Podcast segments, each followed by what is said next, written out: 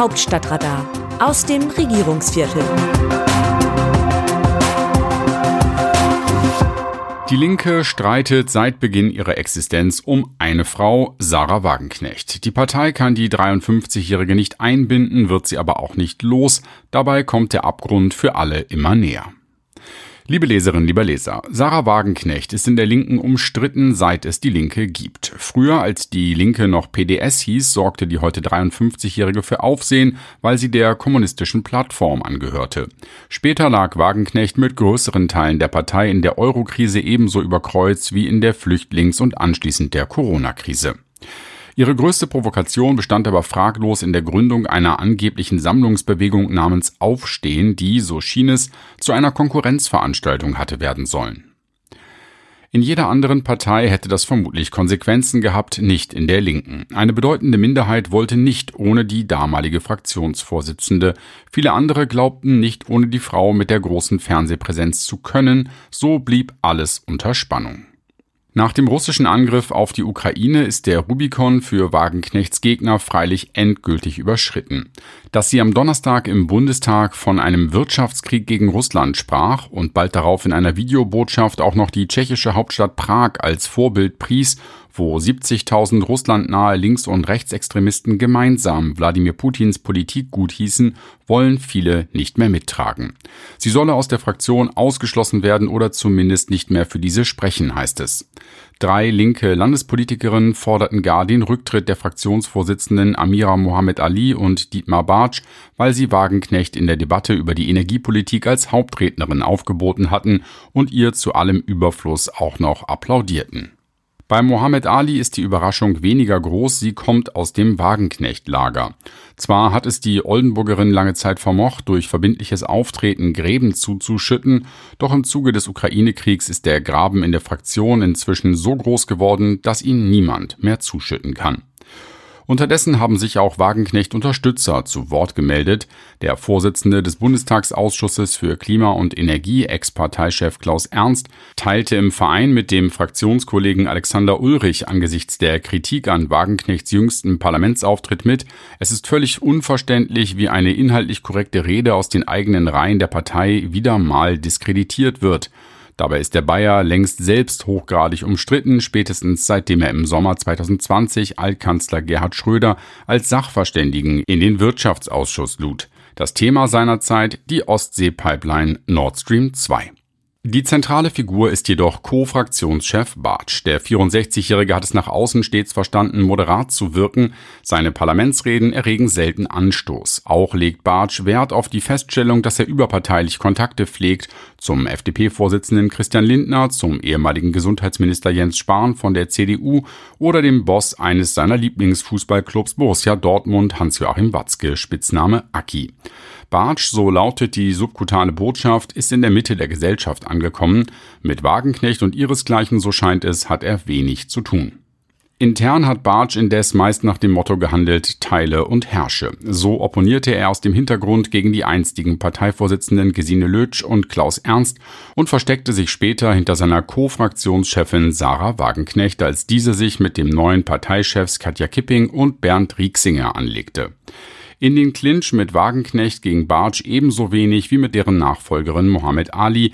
Das hätte seine Macht gefährdet. Stattdessen tauchte Bartsch im entscheidenden Augenblick unter und tut so, als habe er mit all dem nichts zu tun. Das entfacht wiederum den Zorn seiner Gegner.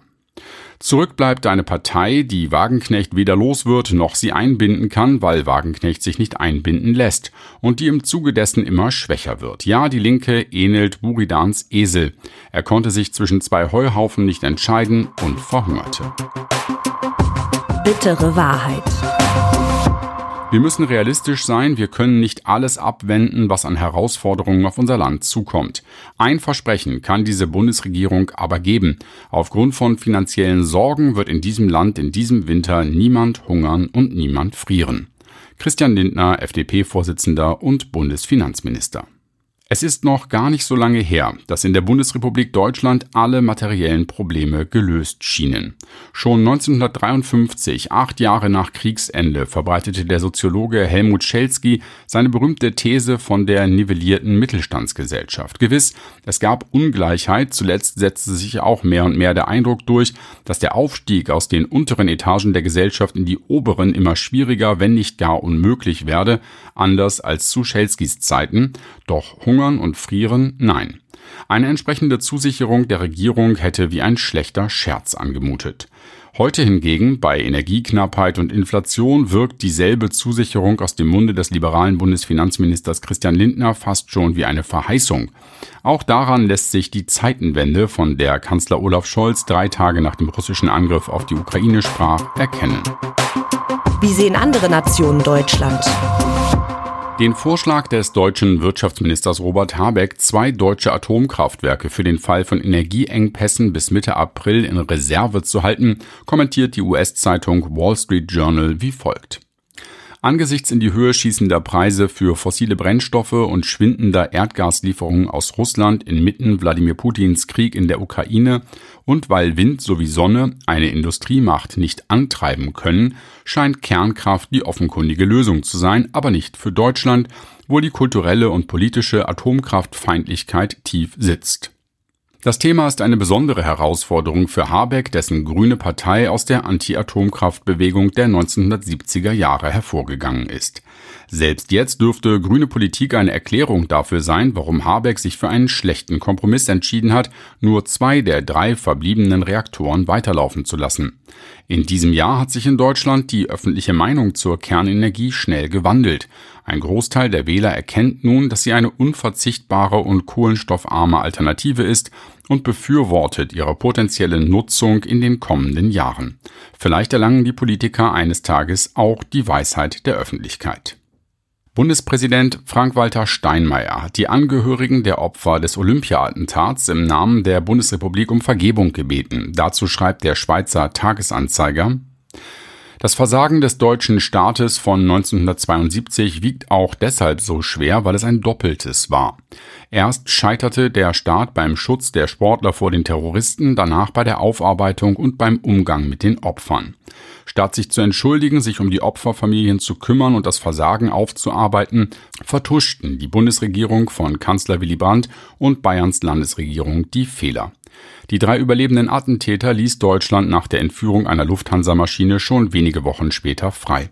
Akten zum Anschlag wurden manipuliert oder vernichtet, den Angehörigen der Opfer Auskünfte über Jahrzehnte vorenthalten, bis im Münchner Olympiapark eine kleine Gedenkstätte namentlich an die Opfer erinnerte, dauerte es beschämende 45 Jahre. Das Autorenteam dieses Newsletters meldet sich am Donnerstag wieder, dann berichtet meine Kollegin Eva Quadbeck. Bis dahin herzlich, ihr Markus Decker, am Mikrofon Jan-Bastian Buck.